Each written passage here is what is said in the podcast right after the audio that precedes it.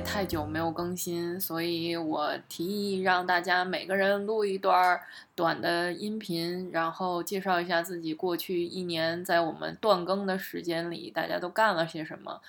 然后再展望一下新的一年，我们可以聊些什么？大家的反响都还蛮积极的，但是录成的结果呢，有长有短，所以呃，现在就用最原始的方式给大家呈现一下，请大家耐心听。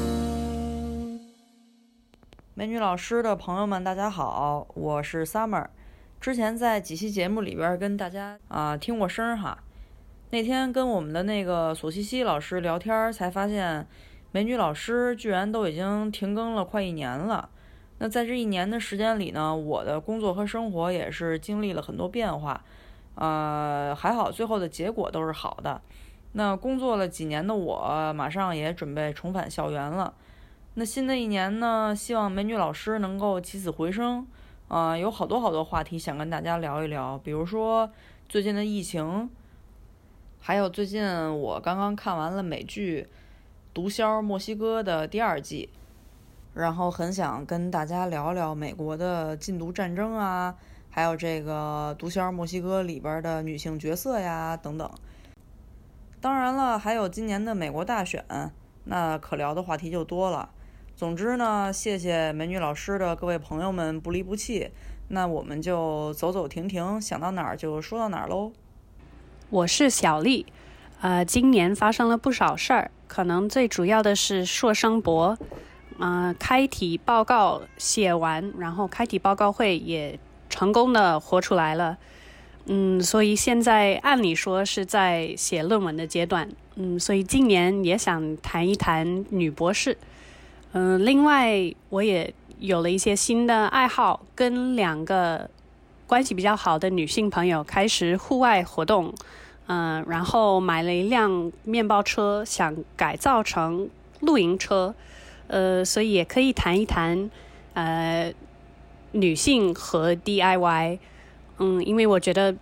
可能大家有一个刻板印象，就是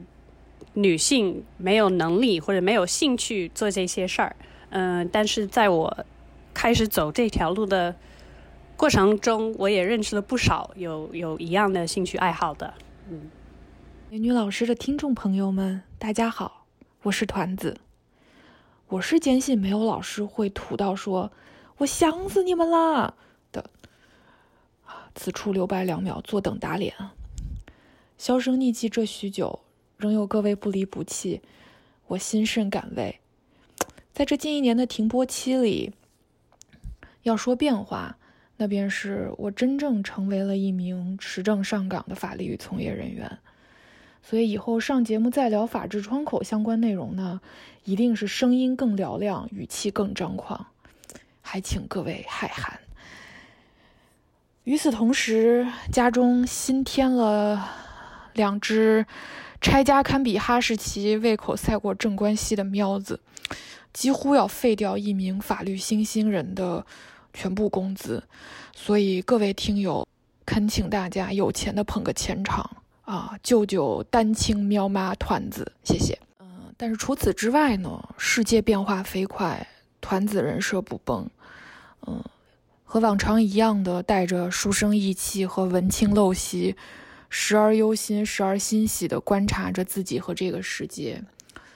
呃，种种感慨与心得，嗯，希望能在节目里与大家分享。至于想聊什么呢？嗯，那当然是声色犬马，世情万象。呃，总而言之，就是组织有什么要求，我就聊什么。那个，我是一块砖，哪里需要哪里搬嘛。嗯，其实我最高兴的就是通过美女老师这个节目，结识了一众有趣的好朋友。嗯，希望未来能在节目里听到更多元的声音，然后主导更多维的讨探讨。嗯，新朋旧友，我们一块儿碰撞摩擦，噼噼啪啪，我们说的过瘾，大家听得开心。嗯，希望节目越办越好吧，谢谢大家。大家好，我是来自大华府地区的 KK，我二零一九年最大的变化是开始对 animal welfare，也就是动物保护及福利有了更多的认识，甚至于这也改变了我的生活方式。我开始只购买 cruelty free，也就是不用动物做实验的护肤品和化妆品品牌，不购买也不穿任何有皮草和羊绒的衣物。以前我是个彻底的 foodie，热爱各种美食，但是去年开始，我尽量少吃肉和奶制品。我过去的一年都持续向各个动物保护及福利机构做力所能及的捐献，也经常签一些给政府的保护动物的请愿书，还有就是在社交媒体上转发相关的内容，给大家传播这方面的信息。总之，我的2019年是爱护动物及为动物权益抗争的一年。2020年，我还会继续下去。我是韩梅梅，我的变化是我买房啦。我想在美女老师里聊我们家的猫、你们家的猫、各家的猫、毛孩子。大家好，我是马甲很多的虞姬小明。那快过去一年的时间了，在这一年里呢，发生了很多事情。我自己呢，也已经放弃了国内的工作，刚刚回到美国。想要在未来的日子里呢，追寻一下自己的梦想，嗯，做一些不一样的事情，有兴趣的事情，希望能过得更开心一点，也更健康一些。所以在这里呢，也希望每个人都可以追寻自己的理想，能够按照自己想要的生活方式去开心的生活。美女老师呢，又要开始重新播出啦，所以在新的一年里呢，也挺期待的。特别希望能跟大家一起聊一些生活中有趣的事情，或者说是烦恼的事情。因为我在国内生活的这段时间，感觉到其实大多数正在上班的人，包括老板们也好，包括员工们也好，其实都不是很开心。很多人都有或轻或重的。呃，心理问题，比如说抑郁啊、焦躁啊等等，嗯，这些问题我觉得其实可以有机会，嗯，大家一起聊一聊，能够互相开解，然后每个人都能够心理上也好，身体上也好，变得更加健康。各位美女老师的老粉丝和新朋友们，大家好，这里是正在重感冒当中的 OJ 老师。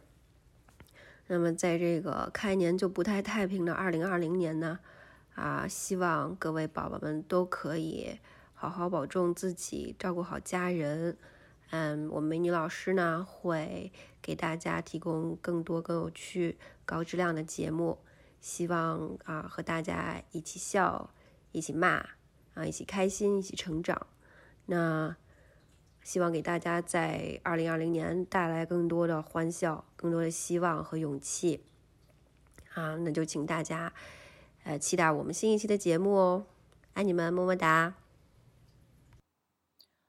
我是小西西，我的二零一九年过得十分精彩，主要是。嗯，在年初的时候搬到了洛杉矶，开始逐梦演绎圈圈圈圈圈。我作为一个编剧吧，开始嗯一个网剧的写作。嗯，现在这个项目结束了，然后我又回到了华盛顿。嗯，感觉这一次经历非常新奇有趣，也希望在今后的节目里能跟大家一起分享。关于新的一年要谈些什么，我觉得希望能够让我们的话题性变得更轻松，嗯，娱乐性强一些吧。首先，我想到的是，我最近听了一个美国的喜剧演员，呃，Davidson 的一个表演，然后我觉得他非常的有魅力。虽然他长得挺寒碜的，但是他曾经。嗯，交往过美国流行歌坛的小天后，呃，Ariana Grande，嗯，所以我觉得很多男生可能都看似其貌不扬，但是其实他们撩妹的本事非比寻常，所以我觉得我很想在呃一期节目中专门讨论一下这些其貌不扬的男生到底有什么厉害之处。大家好，我是 Alex，我还活着，希望大家也一切都好。尤其是在这场新冠病毒风暴中，能保持健康、保持乐观、神志清醒的享受和家人在一起的每一秒。我们这期呢，主要是一个呃回顾啊，每个人都回顾一下自打上期，也就是二零一九年四月到现在，我们的生活各自的生活有哪些变化啊？那么从我这儿来说呢，嗯，我可能还要再往前推几个月，因为呃，过去一年半的时间对我来说非常的呃非常的不同，在你一年半以后再回想。之前的历程，啊，有了这种数量的累积，你才能看出人生成长的一个端倪，啊，所以对我来说呢，我想从二零一八年年底开始，啊，到现在，呃，我的生活主要有四大亮点吧，四个亮点，四个变化，呃，或者说四大收获，嗯，我在一八年底经历了人生的一次，呃，低潮。呃，现在回想起来，可能其实也没有那么严重，呃，甚至还有些这个塞翁失马的这种收获。但是呢，在当时很难意识到这一点，所以当时有大概两三个月，啊，一天一天，每天的日子都非常的煎熬。呃，我人生头一次体会到没有自信。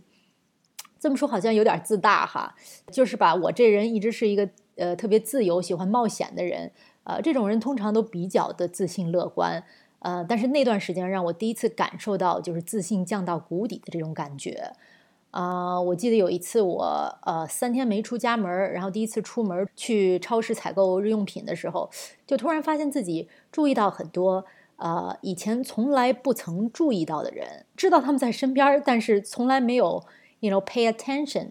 啊。然后我就在那儿默默的观察他们，想象他们的生活，他们的喜怒哀乐。虽然我一直对任何事物都比较好奇，呃，尤其是对人好奇，但是我是一直出于以前是出于这种记者的角度，比较抽离。但那次我观察人的时候，啊，我在脑中构想他们的职业、喜好、家庭、烦恼这些东西，感觉更像是这种跟拍的一种摄影师的角度，而不是高高在上的评论员的角度。我觉得和我当时这种低落的心态有关系，啊，但是我想说这些呢是。因为我没有孩子，我听很多人跟我描述有孩子，他们为什么有收获，是因为这种孩子拓展了他们爱的能力啊，然呃，然后我当时特别不懂什么叫思维啊，爱能力呀，怎么怎么样。然后我觉着那次嗯经历可能让我呃小小的体会了一下类似的这种感觉，就是我以我以以前从来没有过的角度和心态来看世界。我认为那段时间对我来说收获非常大，啊，虽然非常痛苦，呃，因为我觉得它拓展了我一点点啊爱的能力，呃，就是对这个周围人、对社会的一种同感心和同情心啊，不是同情心啊，不是怜悯的那种感觉，就是我能体会到设身设身处地的能感受他们的喜怒哀乐，我很感激这段这段经历。啊，第二个收获呢，就是在这段时间里，呃，我就开始读很多的心理书，呃，然后参加了一些呃读书俱乐部，啊，比如说呃尼采读书俱乐部和呃加拿大有一个心理学教授，呃呃心理学家叫 Jordan Peterson，啊，读他的书，然后呢，这些知识和和这些嗯读书俱乐部的书友们的探讨，啊，让我。呃，就回答了我人生特别特别多的问题。就是看书的时候，觉得觉得哦，原来我经历过的问题啊，这些人呃一百多年、两百多年前都经历过了，而且都想通了。然后呃，和我们的书友在一起的时候呢，这些人呢也是都是比较志同道合，然后就是不会呃轻易的被冒犯。被受到感情冲击，你知道，尤其在美国现在这个社会里头，很大家都变得非常敏感，很小心翼翼的来谈话，都谈非常无关紧要的天气啊，这种大家都能认同的东西，很很不容易能进行一种深层的交流。我们志同道合的话，就可能聊到，就可以毫无歉意的来尽情的呃呃辩论，然后呢，就感觉很酣畅淋漓。啊，所以这对我来说也是另外一大收获，能找到志同道合的朋友呃，来酣畅淋漓的做一件事情，然后感觉很宣泄，也很有收获。第三个亮点和第三个收获呢，是我找到了一个新工作。然后呢，刚开始我也没觉得这工作没对他有太大的期望值，没想到我就深深的爱上了这份工作。它是一个呃美国联邦政府的工作呢，但是呢，它是扎根于基层的，就是市里和县里和州里的这这些政府的层面交流也比较多。呃，公司。呃，非营利组织、学校这些，就各个层面，我都接触了很多人，学到了非常多的东西，学到了美国的政治啊、政策啊是怎么从上到下呃贯彻下来，这个社会里头每一个呃组成部分都是怎么来合在一起运作的，然后有什么矛盾，有什么合作，就是对这个美国的整个社会的架构长了非常多的知识。锻呃认识了非常多的人，锻炼了非常多的能力，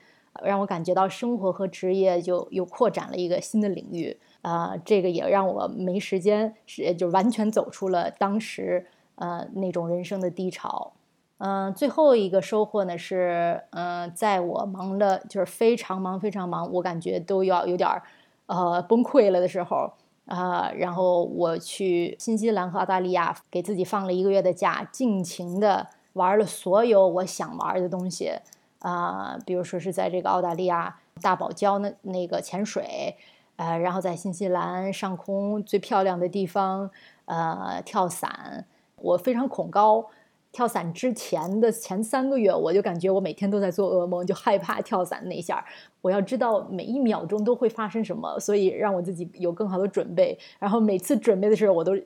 浑身出一身汗那种感觉。呃，到真正跳下去的那一刻，反而全身都放松了，只剩下那种我自己感觉有点涅槃的感觉，就是完全放空，完全忘了你在自由落体啊。然后呢，呃，落落地了以后，慢慢就感觉到这种成就感，就是战胜了自己的恐惧的这种成就感啊。这对我来说是另外一个啊收获。啊，另外呢，在那在那个之后，呃，我就开始自己多做饭。我以前基本上不做饭，我现在开始自己多做饭，吃的也健康。然后竟然戒掉了咖啡，非常的罕见。